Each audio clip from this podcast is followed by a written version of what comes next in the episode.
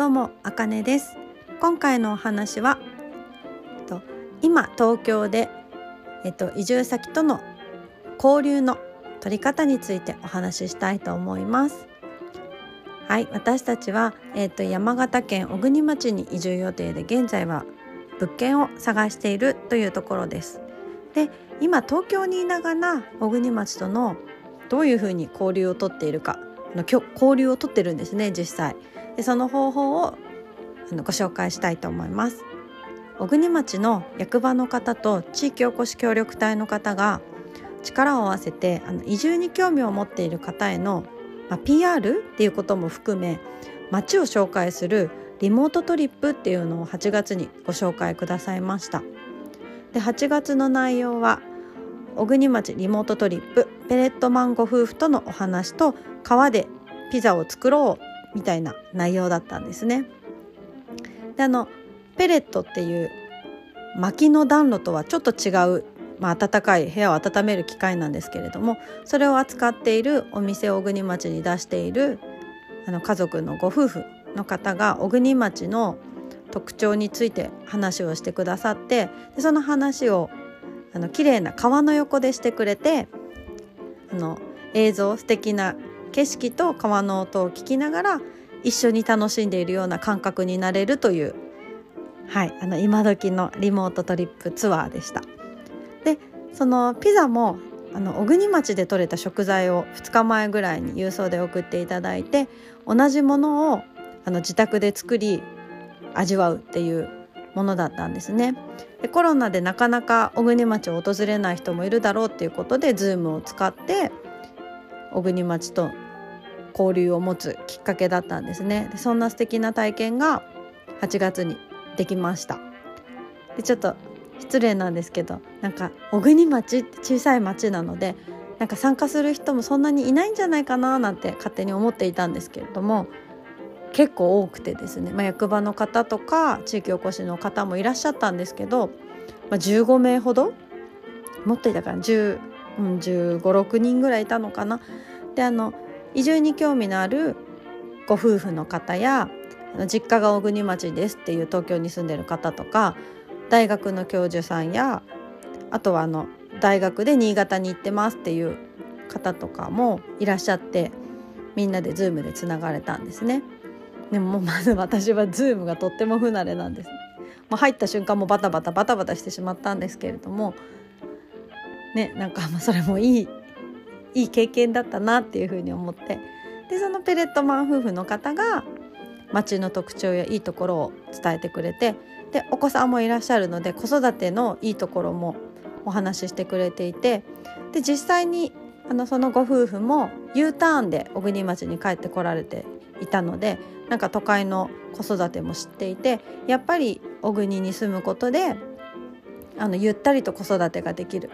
ダメダメっていうこともとても少なくなったっていう話もしてくださっていたのでなんか実際に住んでいる方の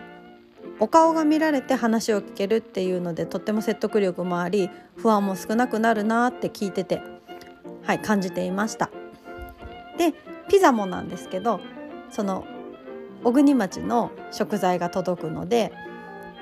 なんかみんなで「じゃあピザを作ります」って川で始まった時に一緒に自分たちも料理を始めたりしてであの子供たちと一緒に楽しめたんですね切ったり乗せたりも好きに自由にやっていいっていう感じでで小国町では川に設置したピザ窯に入れて作るんですけど私たちは家のオーブンを同じ時間帯に温めて作ってでできましたって言ってみんなで食べてなんかリモートの面白さっていうのを感じましたねその時に。でピザもソースっていうのを使わずにその素材の味を楽しんでくださいっていう感じでとっても美味しくいただきました。そう。でその8月はそれだったんですけど今日も実はまた第2弾だったのかな。私たちはあの紹介してもらって2つ目だったんですけど今回はマタギの方と秋の山を散策ツアーみたいな実際に小国町へ訪れてあの山登りをするっていうこれまた興味の湧くもので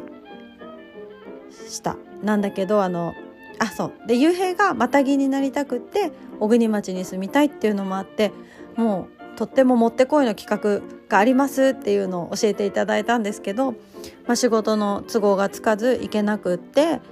で行けないってことをお伝えしたらなんかフェイスブックでライブもするので是非って誘ってくださったんですけどちょっと予定が私も合わなくって不参加になってしまったんですね。でいいなーなんて思ってたら、まあ、今日土砂降りで小国町もやっぱ天気が悪かったのでそしたら散策はなくなったんだけどあの私と同じあかねさんっていう籠職人の方が小国町にいらっしゃるんですね。でその方がなんかお話をしてくださったり籠を紹介したのかなとてもなんか素敵な籠を編むっていう風にあに役場の方からは聞いたんですけどそうその方でその方も子育てをしてらっしゃるんですね。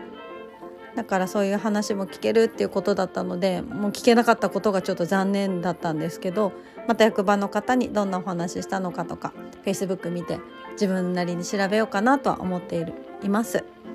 でもともと小国町は移住者の方も結構いらっしゃるみたいなんですけど本当リモートトリップなどで小国町とのつながりや交流が持てるように誘ってくださる役場の方がいて本当に心強いなって移住することについては心強いなと感じています。ね、すごいウェルカムな感じが伝わってくるのでね。であと物件探しも実際見るのも大事なんですけどあの内見する時に役場の方が画像や動画を撮ってくださってあの紹介してくれたんですね。うん、なんかそれが本当に温かいなって結構手間じゃないですかそれを撮ったり送ったりっていうのも。なんですけど快く引き受けてくださってうんやってくださってなんかちょっと大家さんとのお声とかも入ってて大家さんの人柄とか思いとかも聞けたりしたので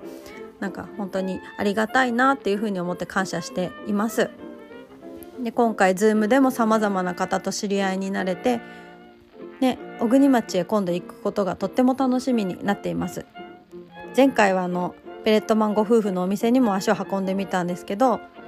うん、ちょっとお休みだったのでまた次回会えたらいいなとか思っています。